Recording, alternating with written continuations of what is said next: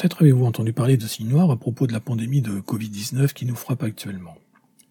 La théorie du signe noir a été développée par Nassim Nicolas Taleb pour caractériser des événements imprévisibles avec une faible probabilité d'advenir, mais qui ont des conséquences énormes s'ils se réalisent. Alors notre pandémie de la Covid-19 est-elle un signe noir? Non, car elle était prévisible, elle était même prévue. Prévue comment cela? Dans le livre blanc de défense 2008, nous pouvons lire les désorganisations sociales majeures que peuvent provoquer les nouveaux types d'épidémies ou les accidents climatiques violents font partie des risques d'ampleur nouvelle qui pèsent sur la collectivité nationale.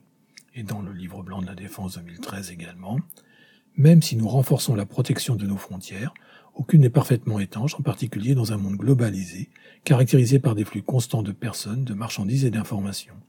Une épidémie peut devenir une pandémie si elle n'est pas enrayée dès l'origine. Nous sommes donc en présence d'un événement prévu, mais pas anticipé parce qu'il nous paraissait improbable.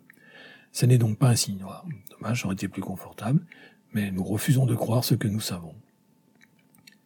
Comment avons-nous pu en arriver là? On peut l'expliquer par une série de biais. Avant la pandémie, nous ne nous sentions pas concernés par une maladie survenue en Chine, pays si éloigné culturellement et géographiquement de nous. Nous étions persuadés que notre système de santé, que nous pensions être le meilleur du monde, nous tenait à l'abri d'une pandémie non maîtrisée. Sraskov en 2003, Merskov en 2012, nous étions passés à travers les mailles du filet. Pourquoi se remettre en cause cette fois-ci? Et puis dans l'incertitude, quel intérêt anticiper, nous avons tous en tête l'épisode des vaccins pour la grippe H1N1. Pendant les pandémies, la mise en place d'un comité scientifique restreint de 11 personnes et les choix des disciplines retenues font que les recommandations émises renforcent les choix qui ont présidé à la constitution de ce comité. Rien de plus. Les choix du gouvernement sont les meilleurs, inutile donc d'impliquer les instances démocratiques. On règne par ordonnance, tout au plus seront-on devant le Parlement ou le Sénat pour lui présenter les mesures qui ont déjà été décidées. À force d'entre-soi, on se persuade que l'on est sur la seule bonne voie possible, on en vient à croire que tout le monde est derrière vous, et on se prive de débats et des nécessaires contradictions qui nourrissent la science. Mensonges, menaces, contrôles, sanctions donnent l'illusion de contrôler la situation. En fait, à aucun moment le gouvernement n'a fait confiance aux citoyens. Or, la confiance repose sur la réciprocité, et donc par effet boomerang, le gouvernement a perdu la confiance des citoyens.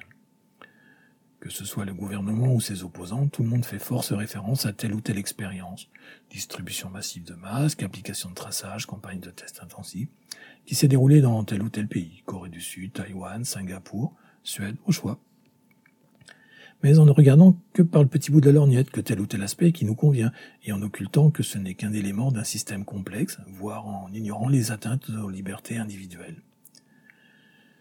Un effet secondaire de cette pandémie aura été une épidémie fulgurante d'effets Dunning-Kruger.